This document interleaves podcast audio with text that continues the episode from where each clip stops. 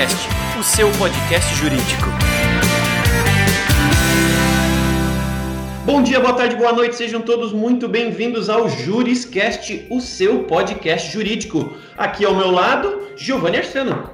Olá, Thiago, bom dia, boa tarde, boa noite. Também já quero cumprimentar o nosso, nosso convidado aí, não, não vou revelar nomes ainda nem temas, né? Uh. Mas agradeço de novo, é mais uma oportunidade de estar aqui para conversar sobre uns temas legais, atuais, e esse aí é muito bom, esse aí é muito atual e tem muita gente pesquisando. Maravilha, eu sou o Thiago Faquini e estou aqui trazendo para vocês um tema da moda, um tema do momento que é Data Privacy and Protection. Usei todo o meu inglês agora para deixar aí claro para nossa audiência que a gente vai falar de um tema assim do momento, um tema que está muito em voga. E para conversar com a gente, eu vou chamar aqui o Dr. Felipe Palhares, ele que é bacharel em Direito pela Faculdade de Ciências Sociais de Florianópolis, né, o CESUSC. Ele é pós-graduado em Direito Empresarial pela FGV de São Paulo, pós-graduado em Direito Societário pelo INSPER, Uh, mestre em Corporate Law pela New York University e admitido para a prática jurídica no Brasil e no estado de Nova York. Olha só. O homem também é certificado em Privacy and Data Protection pela Exim. Também possui certificado de reconhecimento como profissional de privacidade, com conhecimento na legislação europeia e na legislação do setor privado norte-americano. E como Information Privacy Manager quanto termo em inglês, né? Uh, credenciais otorgadas aí pela International Association of Privacy Professionals. Ou seja, temos aqui um especialista internacional no tema. Então, boas-vindas aí para o doutor Felipe Palhares. Seja muito bem-vindo ao Juriscast. Tiago, muito obrigado. Eu que agradeço pelo convite, pelo seu gentil convite, pela gentil apresentação. É um prazer estar hoje aqui com você e com o Giovanni para falar desse tema que é um tema tão relevante e acho que tem muita gente interessada sobre o assunto. Obrigado de novo pelo convite. Eu agradeço também ao Antônio que organizou aqui toda a nossa participação. Legal, o Antônio da produção ele é, sempre é, é, é, compartilha com a gente a alegria que ele tem de, de fazer essas pontes entre a gente que está aqui na frente, né, levando a nossa voz até a audiência e ele que faz a produção, que encontra essas referências, encontra esses profissionais acima da média para conversar com ele. Então, é, a nossa equipe aqui fica sempre muito feliz e num benefício gigante de aprendizado, a gente só conversa com gente muito boa no que faz. Imagina, acho que o aprendizado é mútuo. Com certeza, em toda conversa, a gente tira algum aprendizado de todos os lados.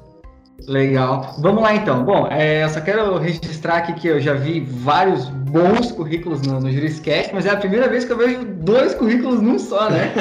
Eu vejo um, um o currículo dele acadêmico e o outro só o especialista mesmo. Incrível aqui o, a, a especialização do doutor. Mas vamos lá, doutor Felipe. É, Para a gente começar esse papo, né? Vamos começar do começo, como a gente sempre faz aqui no Juriscast.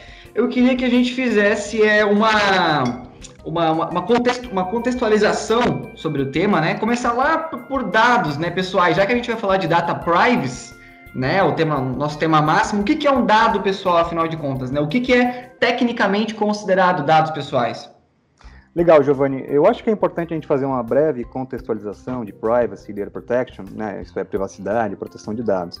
A ideia de privacidade, ela pode ter vindo à tona recentemente, mas ela não é uma ideia nova.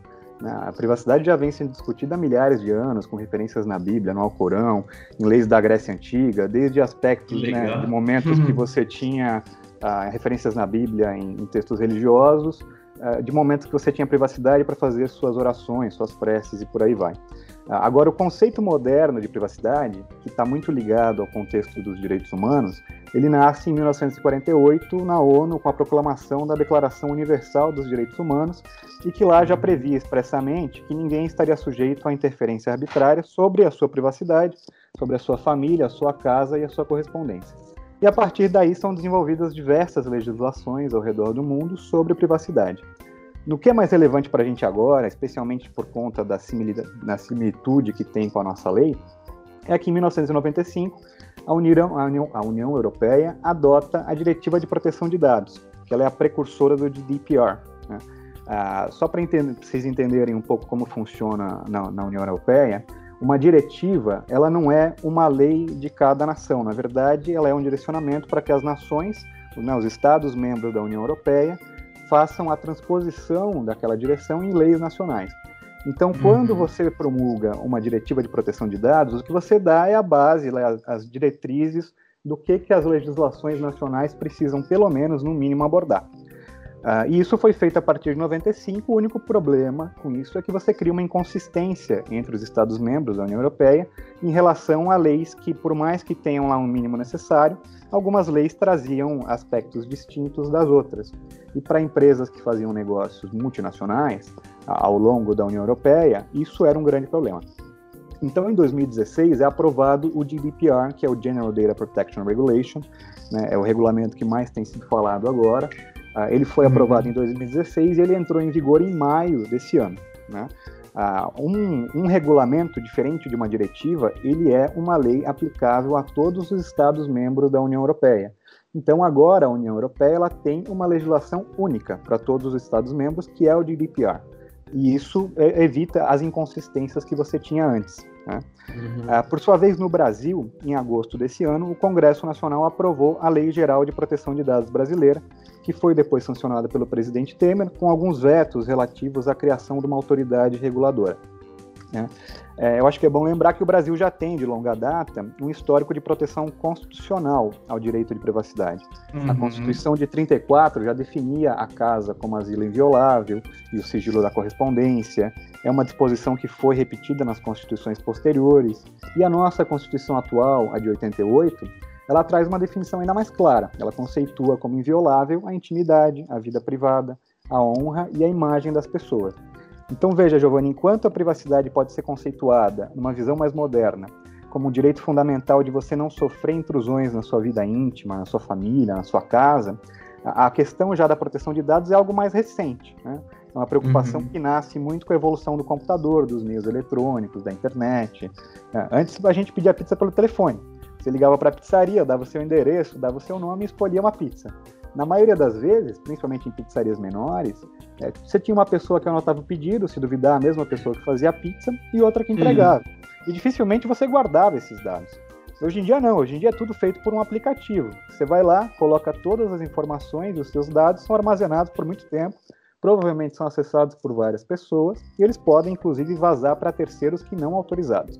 Sim. Então, como os dados passaram a ser coletados, acessados, guardados em meios digitais, a disseminação e o acesso indevido hoje em dia são muito mais fáceis.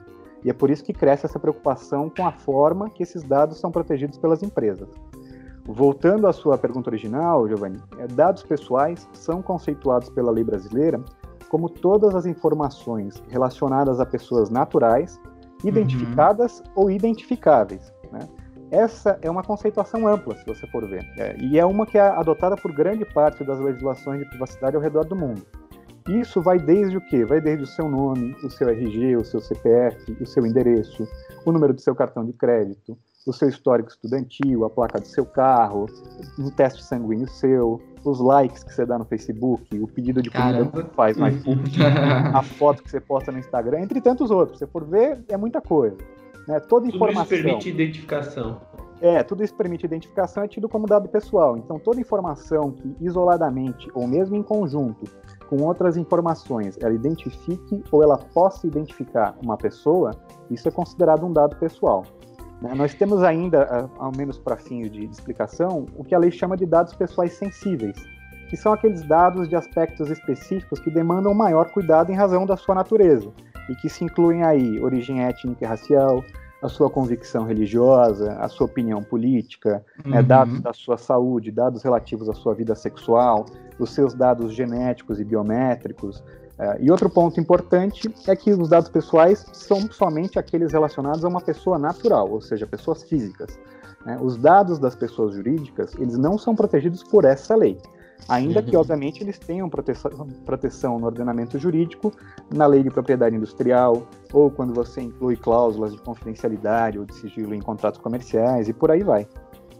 Que legal. É, essa, essa, essa citação é importante, porque às vezes a gente acaba achando que é, isso que a gente está falando né, sobre data privacy and protection se aplica, aplica a todo e qualquer dado, mas legal já deixar claro aqui para a audiência quais são as limitações, né?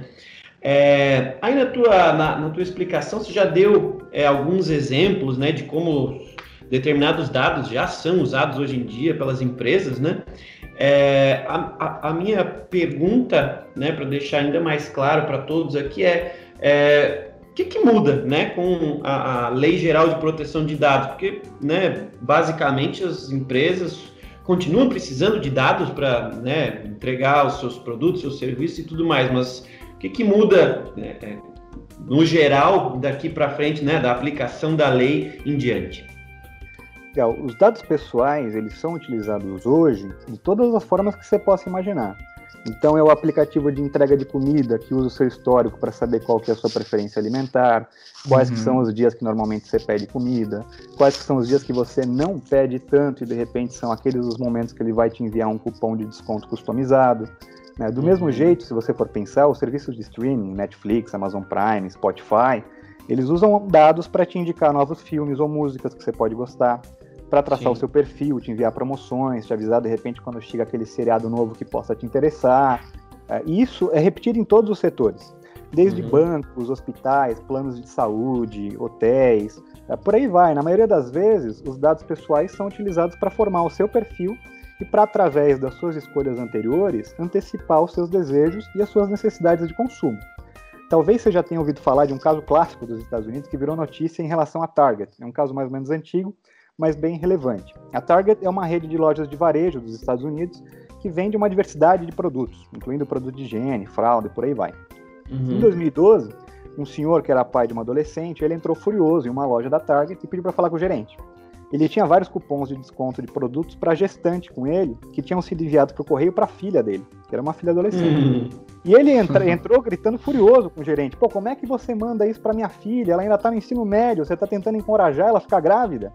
O gerente, claro, obviamente pediu mil desculpas e disse que não sabia como isso tinha acontecido. E alguns dias depois o gerente ligou de volta para o senhor para novamente se desculpar e dizer, poxa, não sei o que aconteceu. E para surpresa dele, o pai disse mais ou menos o seguinte: é, eu falei com a minha filha e pelo jeito aconteceram algumas coisas na minha casa que eu desconhecia. Ela realmente, ela realmente vai ter um filho em agosto, então sou eu que lhe devo desculpas. É, você vê, essa história é uma história interessante, porque a razão pela qual a Target tinha enviado os cupons para a filha do senhor é porque o sistema deles identificou que ela comprou alguns produtos que, quando eram adquiridos em conjunto, indicavam que a mulher possivelmente estaria grávida. E tudo uhum. isso é por conta do processamento de alguns dados pessoais e que é algo que as empresas fazem cotidianamente. Não é à toa que quando você pesquisa um determinado tênis na internet, a maioria dos sites que você navega depois tem lá um anúncio daquele mesmo tênis. Né? É até curioso. Uhum. O que muda para as empresas com a entrada da nova Lei Geral de Proteção de Dados é que a partir de agora vão existir uma série de regras sobre como que elas podem tratar os dados pessoais, o que, que pode ser feito com esses dados, quando que eles podem ser coletados, quais que as bases legais para que a coleta e o tratamento de dados ocorra, né, foram criados direitos específicos para o titular dos dados, entre outros. É importante lembrar que nós já tínhamos algumas diretrizes sobre o processamento de dados que foram criadas pelo Marco Civil da Internet mas elas uhum. eram aplicáveis somente a empresas responsáveis por transmissão, comutação, roteamento de dados, então era mais limitada. A LGPD, como o próprio nome já diz, é uma lei geral. Ela se aplica a todos os setores e a todas as empresas. Normalmente nós pensamos mais em empresas de tecnologia, né? Porque sim, são as, aquelas em que o processamento de dados é um dos grandes objetivos da empresa. Mas basicamente todas as outras empresas também processam algum tipo de dado pessoal de alguma forma. É exemplo dos dados que você tem dos seus próprios empregados. Né? Um dos Sim. aspectos práticos mais notáveis que a lei vai mudar é a forma da comunicação entre a empresa e os seus consumidores e usuários. Um dos princípios que rege a lei é o, é o princípio da transparência, que garante aos titulares dos dados informações claras, informações precisas, que possam ser facilmente acessáveis sobre o tratamento de seus dados. Né? Isso quer dizer deixar claro para o usuário quais são os dados que são coletados, o que é feito pela empresa com esses dados, quem são as empresas e as pessoas que vão ter acesso a esses dados, qual que é ali a política que eles têm de retenção de dados ou de exclusão de dados e quais que são os direitos que vão ser que podem ser exercidos pelo titular dos dados.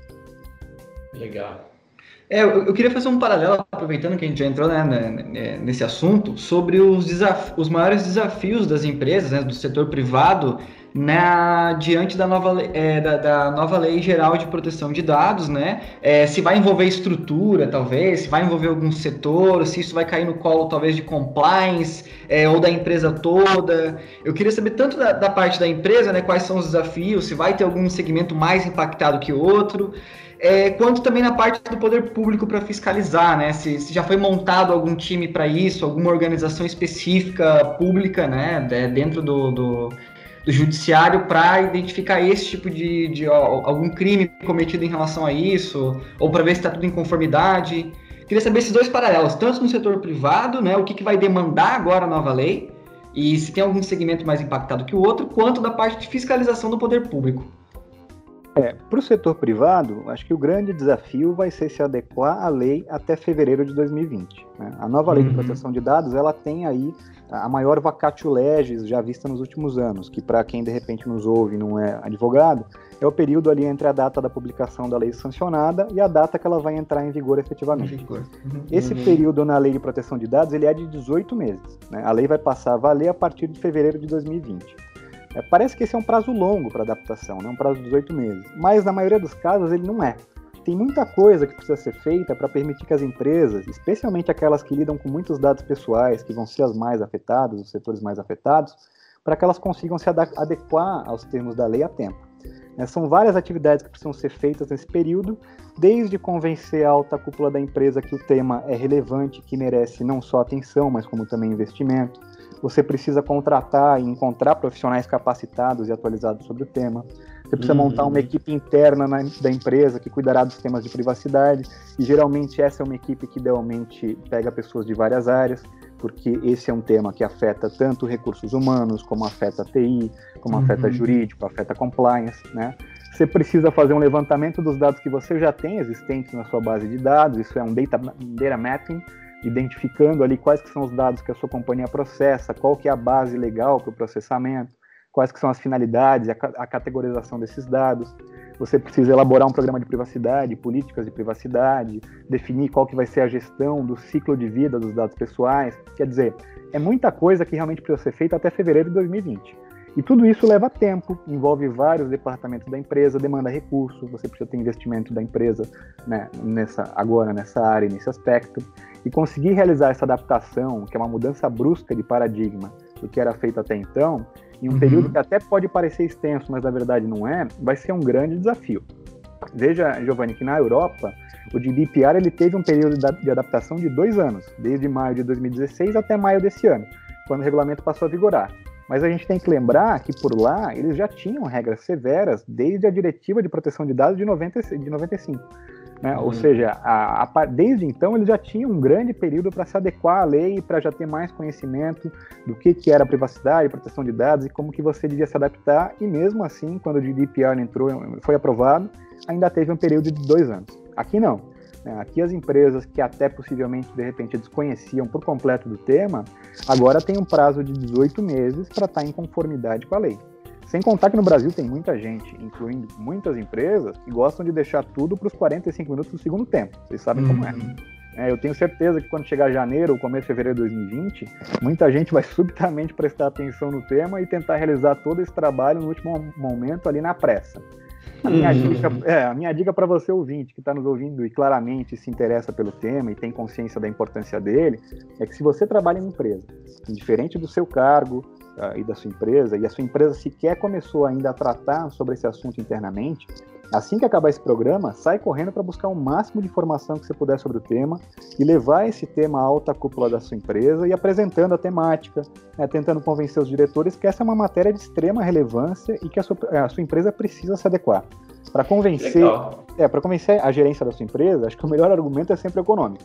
Né? Não está em conformidade com a lei de proteção de dados, expõe a empresa ao risco de sanções administrativas severas, com multas que podem chegar ali a 2% do faturamento da empresa ou do grupo econômico no último exercício e limitada hum. a 50 milhões de reais por infração. Isso sem contar nos eventuais processos judiciais por parte de consumidores ou de sanções e demandas por parte do PROCON e do Ministério Público. Né? É, Giovanni, eu vou te dar um exemplo que mostra o quão caro pode sair um vazamento de dados pessoais. Uhum. Em 2016, a Uber sofreu um vazamento de dados e descobriu que hackers tinham acessado dados pessoais de mais ou menos acho que 600 mil usuários nos Estados Unidos. Por conta desse vazamento, ela fechou recentemente um acordo com vários estados dos Estados Unidos que tinham uh, o, o, equiparável vai ao nosso promotor né, ou ao, ao, procurador do estado. Ela uhum. fechou um acordo que ela vai pagar 148 milhões de dólares e se comprometer a uma série de condutas para encerrar essas investigações e essas demandas. São 148 milhões de dólares, o que hoje é equivalente a 500, 550 milhões de reais.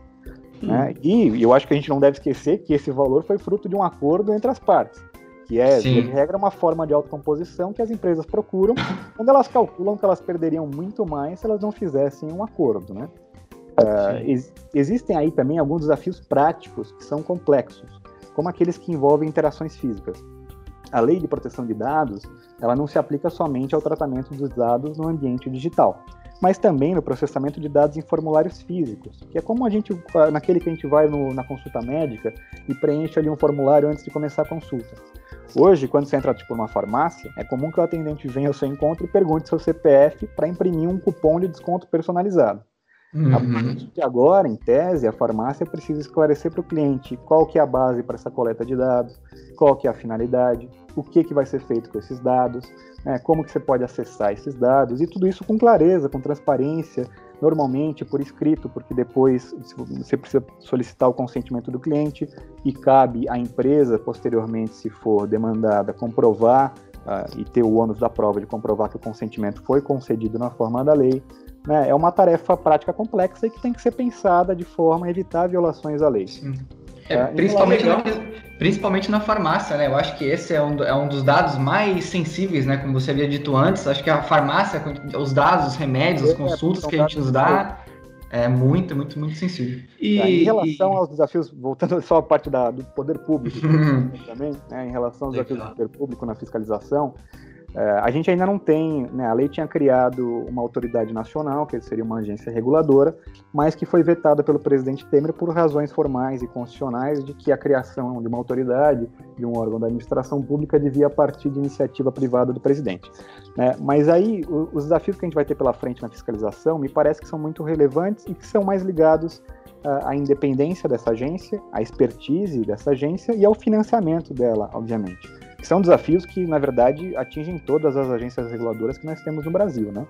Uh, então, para os aspectos de fiscalização de proteção de dados, antes de mais nada, a gente vai ter que criar essa agência reguladora, né? Isso provavelmente não vai ser feito agora, agora pelo presidente Temer. A gente vai ter que esperar agora o presidente eleito Bolsonaro ver o que, que pensa sobre o assunto e como é que vai ser criada essa autoridade. Uh, e, e por aí vai. E depois disso, a gente vai ter que garantir que essa autoridade será independente, né, que ela terá membros com conhecimento sobre o assunto, expertise em privacidade e proteção de dados, que tragam aí um mix de um perfil técnico e um perfil prático, para que possa ser regulamentada a matéria e fiscalizada as condutas de modo efetivo e que a agência tenha recursos suficientes para isso, né? Para contratar uhum. pessoas, para custear investigações uh, e para realmente fornecer um serviço com presteza e eficiência, que senão não adianta de nada. Com certeza esse não é um desafio fácil de ser enfrentado, especialmente uhum. quando a gente uhum. fala do poder público, que é conhecido pelas suas ineficiências, pela sua burocracia excessiva. É, e, e, óbvio que, além da agência, a gente vai ter, e como a gente já tem hoje em dia, a ministérios públicos e PROCONs atuantes. Né? O Ministério Legal. Público do Distrito Federal, antes mesmo de a, de a lei entrar em vigor, ele já é muito atuante no sentido de iniciar investigações de empresas que tiveram vazamento de dados, solicitar informações.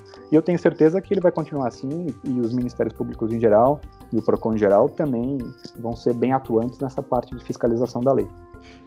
É legal que você citou que, e já está dando aí o alerta para nossa audiência, que isso aqui é um projeto grande né, para adaptação aí das empresas, que vai tomar tempo e que o relógio já está contando. Né? No final das contas, tudo tem que estar tá pronto até fevereiro de 2020 e ainda tem muita água para passar embaixo dessa ponte.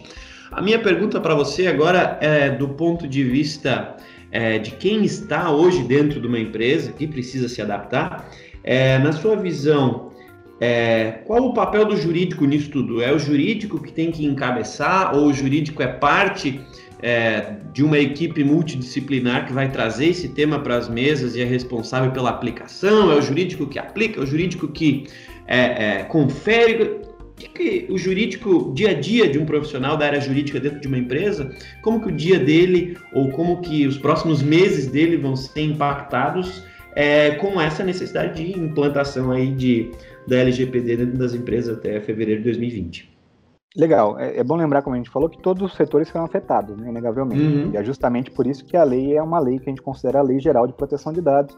Uhum. Diferentemente do que ocorre em outros países, como nos Estados Unidos, lá eles têm leis por setores. Então, o setor de saúde tem uma, o setor financeiro tem outra, e por aí vai. No Brasil, exemplo da Europa, a lei é geral.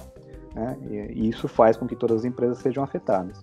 Sobre o papel do jurídico nessa nova fase, ele é importantíssimo. Né? Eu sei que muitas vezes o jurídico é visto como aquele departamento pé no saco que freia, que cria obstáculos para as condutas que, a, que as áreas de operações e de business querem fazer. E que, na medida do possível, a gente tem que realinhar o posicionamento do, das funções jurídicas para incluir elas mais no operativo das empresas, né? para conhecer a fundo os negócios da companhia e tentar tomar a frente, antecipar litígios e exposição de riscos desnecessárias. Ao mesmo tempo, claro, formulando métodos para que as operações que são desejadas, elas sejam possíveis, mas sempre, óbvio, dentro dos limites da legalidade e da licitude. É, uhum. A gente tem que esquecer esse negócio de jeitinho brasileiro. Cumprir a lei não é uma opção, é uma obrigatoriedade. Você pode até discutir se a lei é válida ou não, se a lei é constitucional ou não. Agora, simplesmente deixar de cumprir a lei porque você não gosta dela, não é uma opção. Essa, é uma, essa visão de que a lei não importa, ou que pode simplesmente ser desconsiderada, é o que levou o Brasil ao estágio de corrupção que nós vimos nos últimos anos, que foram descobertas ao longo desse período. Né? Pode uhum. ter certeza que eventual decisão de deixar de cumprir a lei um dia vai sair muito mais caro do que se adequar à, à legislação. Pode até ser que demore, mas esse dia vem, viu? Nessa nova fase, acho que cabe ao jurídico, entre outras coisas, conduzir ali uma auditoria interna para saber quais que são os riscos legais que a empresa está exposta. E isso às vezes não é só a lei de proteção de dados brasileira, mas tem muita empresa que está exposta também à lei europeia, ao GDPR. É garantir uhum. que a organização cumpra com essas leis, né, com os regulamentos que vierem depois e com as normas sobre a matéria. É você elaborar e de repente tomar a frente de elaborar e revisar políticas de privacidade, programas de privacidade da empresa. Você necessariamente vai ter que, ao elaborar ou revisar os contratos, começar a incluir cláusulas que identifiquem quais que são os direitos e deveres em relação à privacidade e proteção de dados, algo que até então a gente não tinha e que se você for fazer um comparativo, uh, na época que compliance começou a bombar no Brasil por conta desses escândalos de corrupção, uhum, todos uhum. os contratos começaram a incluir cláusulas anticorrupção. E agora, provavelmente, todos os contratos vão incluir cláusulas de privacidade e proteção de dados, né, principalmente aqueles contratos que envolvam transferência de dados pessoais. Uh, o jurídico vai ter necessariamente que acompanhar os desdobramentos de possíveis processos judiciais, inquéritos, investigações. Ele vai ter que documentar e ter controles para identificar que a lei está sendo cumprida, porque se um dia você precisar comprovar, você precisa ter alguma forma de documentação disso. Né? Vai ser necessário também ajudar na elaboração de um plano de resposta a incidentes, como vazamento de dados. Quer dizer, o jurídico tem um papel vital na adaptação dessa nova lei, e óbvio que ele vai ter que fazer esse trabalho em conjunto com as outras áreas, como a gente comentou, em conjunto com recursos humanos, em conjunto com a área de operações, em conjunto com a área de TI, de segurança da informação. Todas essas áreas vão ter que atuar meio que eh, paralelamente, identificando onde que a empresa processa dados, realiza esse tratamento, como é que é a forma, o que, que é necessário, mas com certeza o jurídico tem um papel muito importante para a adaptação das empresas a essa nova lei. Eu, eu, eu, tenho uma curiosidade, acho que até vou dar, fazer um parênteses na pauta aqui, que eu tenho uma curiosidade minha, porque eu já escrevi sobre esse tema, sobre compliance, né, que você é, acabou de falar, sobre lei, é, a lei anticorrupção e tudo mais, é, que foi, entrou em vigor em 2013, né, e por conta dela e também desses escândalos de corrupção que teve nos últimos anos, as empresas correram muito atrás do tema compliance, né? Então, é, se você for fazer uma pesquisa de tendência de profissionais, assim, o, o, compliance manager, o analista de compliance aumentou assim absurdamente a procura por um profissional desse.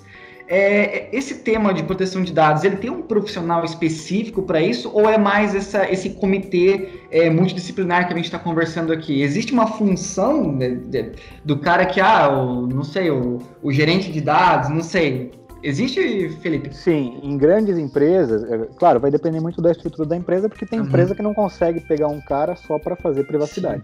Né? Agora, ah. grandes empresas sempre tem alguém que encabeça o tema privacidade. Até porque quando você vai criar um programa de privacidade, um programa de governança em privacidade, é importante que você tenha alguém que seja o seu porta-bandeira. Né? Seja alguém que vá lá, que tenha conhecimento do tema a fundo e que vai ser a pessoa que vai incentivar a companhia a ir adiante nos temas de privacidade, né? a não só a se atualizar, mas como também a cumprir a lei. Então, grandes empresas sempre têm uh, o, que lá, o que lá fora chama o Data Protection Officer.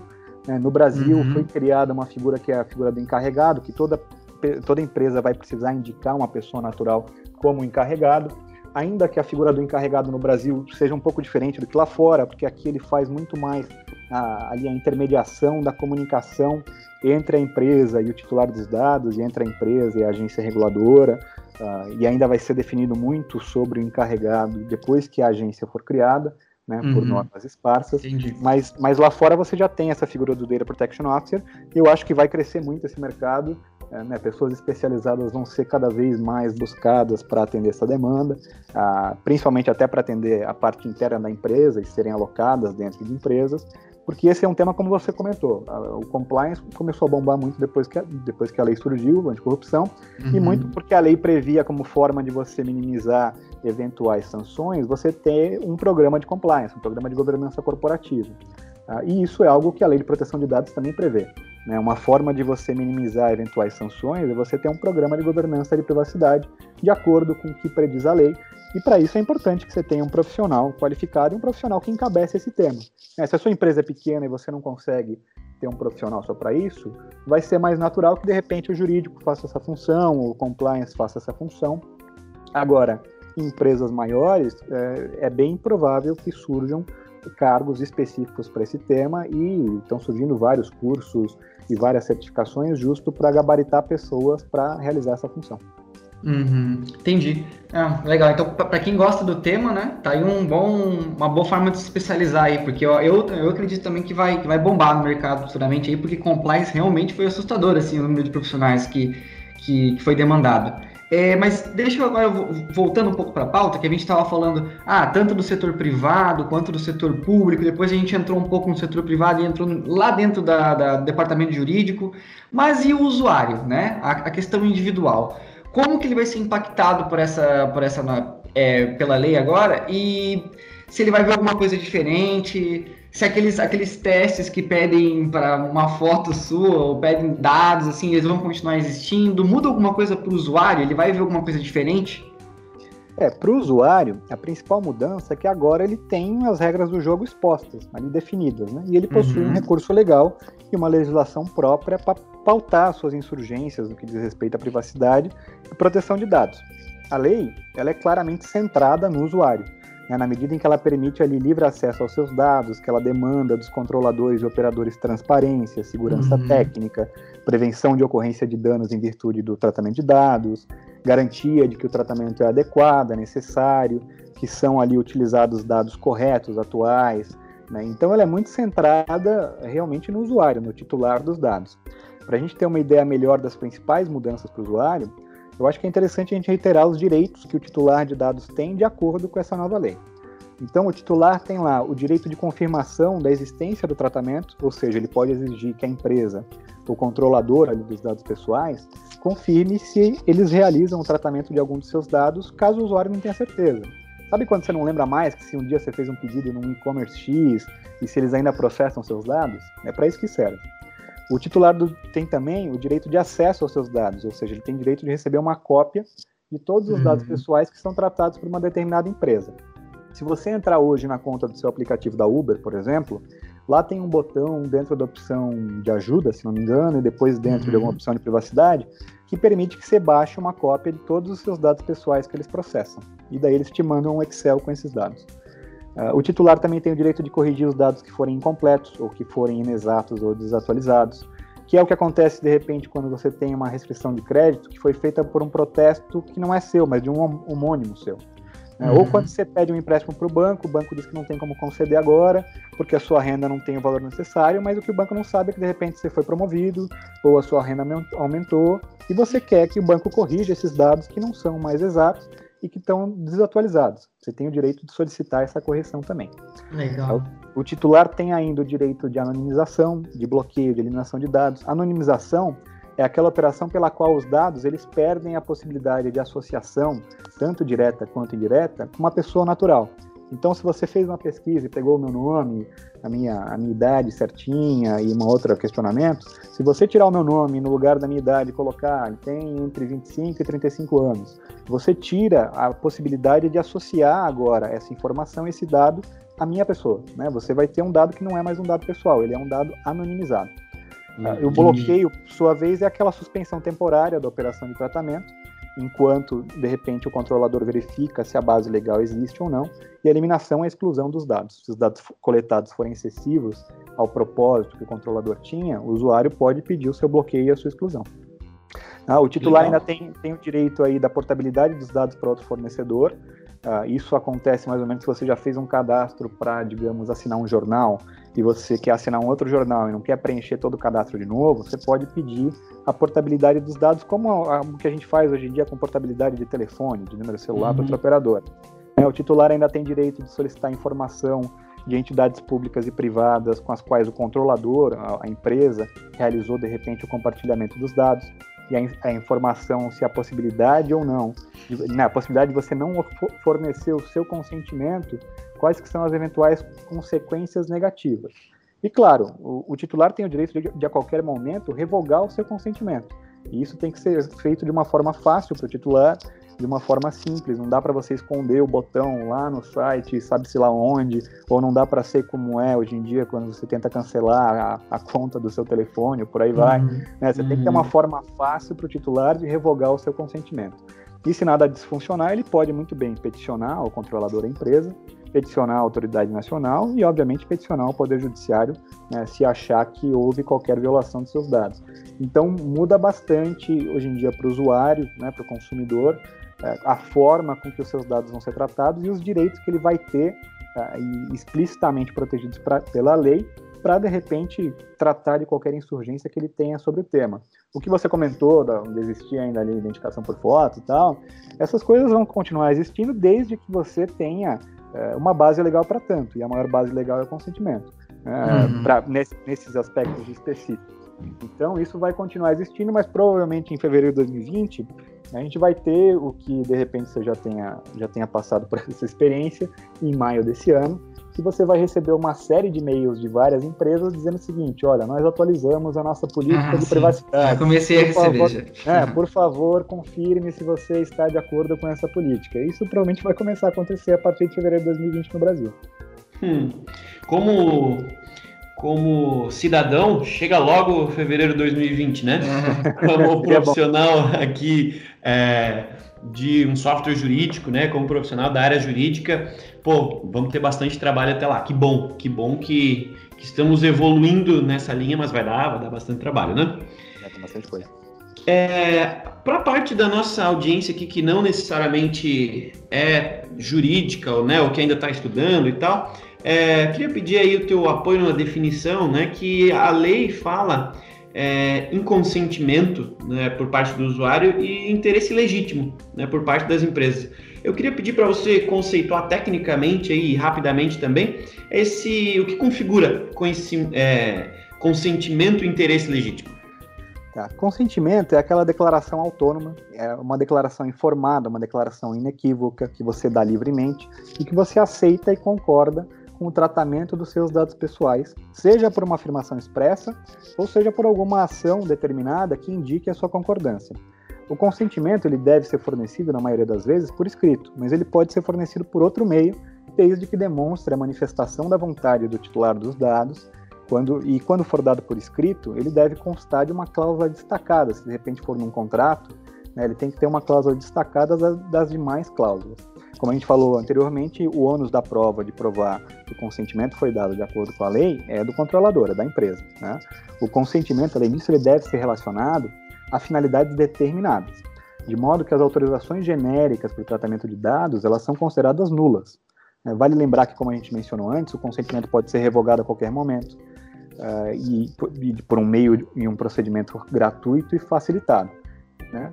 Então, assim, e claro, o consentimento, a, o tratamento de dados que você deu com base no consentimento, que foi realizado com base no consentimento, depois você decide revogar o seu consentimento, aquele uhum. tratamento de dados anterior à sua manifestação de revogação, ele continua sendo lícito, porque ele foi dado por conta do seu consentimento e depois você mudou de ideia, então, beleza, a empresa não vai mais tratar os seus dados dali para frente, mas o tratamento que já ocorreu, ele é um tratamento lícito.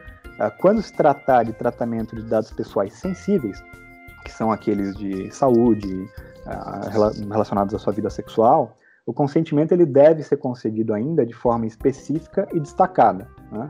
Uhum. Havendo ali um vício no consentimento, seja porque ele foi obtido mediante coação ou por uma forma tácita que não fosse inequívoca, sem ali a devida informação a prévia ao titular, o tratamento dos dados pessoais ele é vedado por lei, ele configura uma infração uh, esse eventual tratamento. Né? Consentimento é, é um uma das principais hipóteses que autoriza o tratamento de dados pessoais, como a gente falou, mas não é a única. Né?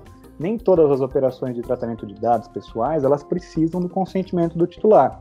E o exemplo mais claro disso é o tratamento de dados pessoais que é realizado, eh, por exemplo, pela Receita Federal, para fazer a aferição do seu montante de imposto devido para uma pessoa física, né?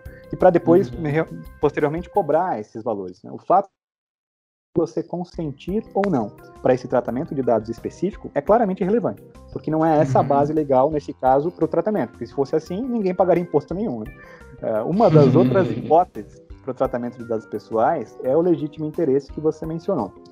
A lei disciplina que o tratamento de dados ele é permitido quando necessário para atender os interesses legítimos do controlador ou de terceiro, exceto ali nos casos que prevalecerem direitos e liberdades fundamentais do titular, e que exijam a proteção desses dados pessoais. Né? Ainda de acordo ali com a lei, o legítimo interesse ele somente pode fundamentar o tratamento de dados para finalidades legítimas analisadas de acordo com a situação concreta, que incluem, mas não se limitam ali ao apoio e à promoção de atividades do controlador e à proteção em relação ao titular e o exercício regular de seus direitos ou prestação de serviços que o beneficiem, respeitadas claras as, as expectativas legítimas do titular e os seus direitos e liberdades fundamentais. A grande questão é que não, a gente não tem uma definição clara de quais hipóteses podem ser consideradas como legítimo interesse e quais que transpassam esse patamar, né? sendo essa uma análise que claramente vai ser realizada caso a caso, de acordo com as características específicas de uma, de uma determinada situação concreta. Tem aí uma boa chance que a autoridade nacional, quando ela for criada, crie uma regulamentação específica que aborde quais são as situações ou exemplos de situações que possivelmente podem ser consideradas como legítimo interesse do controlador e que não violem, ao mesmo tempo, as liberdades fundamentais do titular. A título de comparação, o GDPR, uhum. que é a lei europeia, ele traz lá nos seus recitals, que são como os considerandos do contrato, é uma parte introdutória do regulamento, mas que faz parte do regulamento, ele traz algumas hipóteses nas quais o legítimo interesse fica caracterizado. Então, lá entre elas, o processamento de dados estritamente necessário para prevenir fraudes, ou o processamento de dados para fins de marketing direto do controlador, ou mesmo compartilhamento desses dados com outras empresas do mesmo grupo econômico do controlador. Né? Então, essas são ali hipóteses que a lei europeia já definiu que caracterizam legítimo interesse. A uhum. grande verdade, contudo, é que no caso da lei brasileira, a definição do que vai ser considerado como legítimo interesse provavelmente vai ficar a cargo da interpretação dada pela autoridade nacional, pela agência reguladora, quando for criada, e pelo Poder Judiciário, quando de repente forem enfrentadas disputas que tratem sobre o tema. Até então, a lei é muito aberta e a gente de repente tem que procurar subsídios na, na lei estrangeira para ver o que lá é caracterizado como legítimo interesse uhum, e a partir uhum. daí fazer uma análise se realmente é, o que a gente está pensando aqui como legítimo interesse pode ser caracterizado assim com base em leis estrangeiras. Então, aproveitando, eu quero pedir até, a gente está se encaminhando para o final agora, né? Depois dessa aula aqui, né? Eu gostaria de pedir uma, é, duas sugestões de leitura para o Felipe, né? Para a nossa audiência. É, tem temas que precisam de leitura ou porque são complexos ou porque são muito promissores, que eu acho que novidade, é o caso aqui, né? né? Isso, Essa novidade. É. Então, é, gostaria que você, Felipe, nos indicasse, assim, depois de ter passado a, é, um, a régua aí pelo assunto, foi muito legal. Mas se, se depois que a pessoa, o nosso ouvinte aqui, saísse desse podcast e se interessasse pelo tema, tanto porque ele é de uma empresa que precisa começar é, a estruturar um, um programa para se preparar para isso, ou porque ele é um profissional interessado em trabalhar com isso? Quais são as duas leituras que ele deveria, para onde que ele deveria correr? Olha, inevitavelmente, eu acho que se você tem interesse na área de privacy data protection, você vai ter que buscar doutrinas internacionais que tratem do uhum. tema ali no âmbito da União Europeia, dos Estados Unidos e de outros países. Porque no fundo a nossa lei é uma lei muito recente, ah, e as leis estrangeiras já têm aí um grande período de vigência e você consegue um bom conteúdo não só sobre a lei, mas também sobre decisões jurisprudenciais do tema, né, interpretações que foram dadas ao longo desse período. Ah, então, acho que se você tem interesse no tema, você vai ter que procurar doutrinas fora. Ah, eu, quando fiz um mestrado em Corporate Law em Nova York, uma das matérias do mestrado foi justamente sobre privacidade e proteção de dados, e o livro referência lá de matérias de privacidade uhum. nos Estados Unidos é um que chama Information Privacy Law.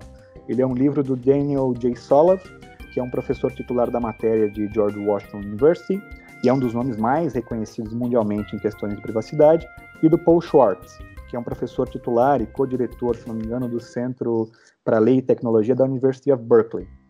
Ah, esse livro está, ah, acho que atualmente na sexta edição, e ela já está atualizada para incluir tópicos do GDPR, e é um livro muito bom. Né?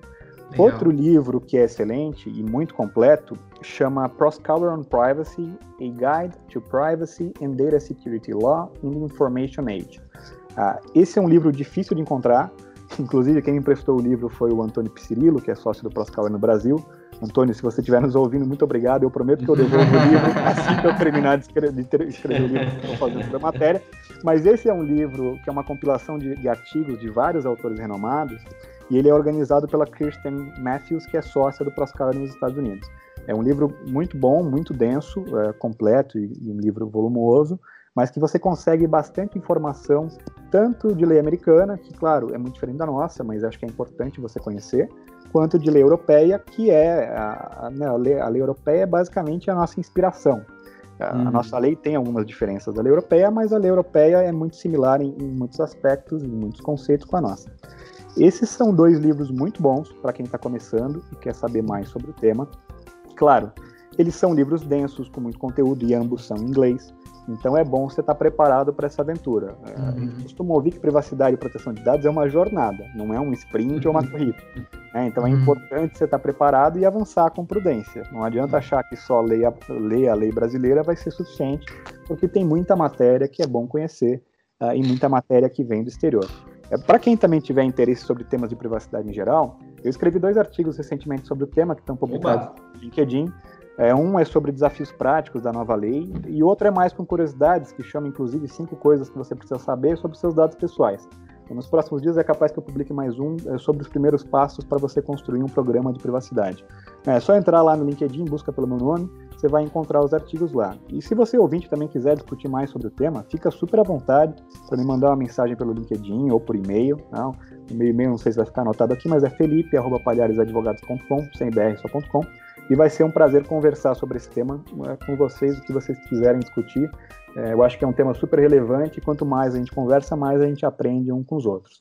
Legal, é, sobre legal. livros brasileiros, Giovanni, eu não saberia indicar agora, né? No, no último mês, foram publicados alguns livros sobre o tema no Brasil e com certeza vão ser publicados mais, porque o tema, como você falou, acho que vai bombar muito, assim como compliance. Mas eu ainda não tive a oportunidade de ler esses mais atuais para comentar. Mas com certeza eles devem trazer um conteúdo relevante para quem tem interesse na área. Eu só faço ali um disclaimer que eu acho que é bom uh, você também procurar uma legislação estrangeira, se possível, né? Se você uh, conseguir encontrá-la e falar inglês, porque te dá uma base muito interessante sobre o tema e acho que é sempre bom você tentar beber da fonte quando você pode. Legal, legal, muito rico essa tuas, essas tuas referências.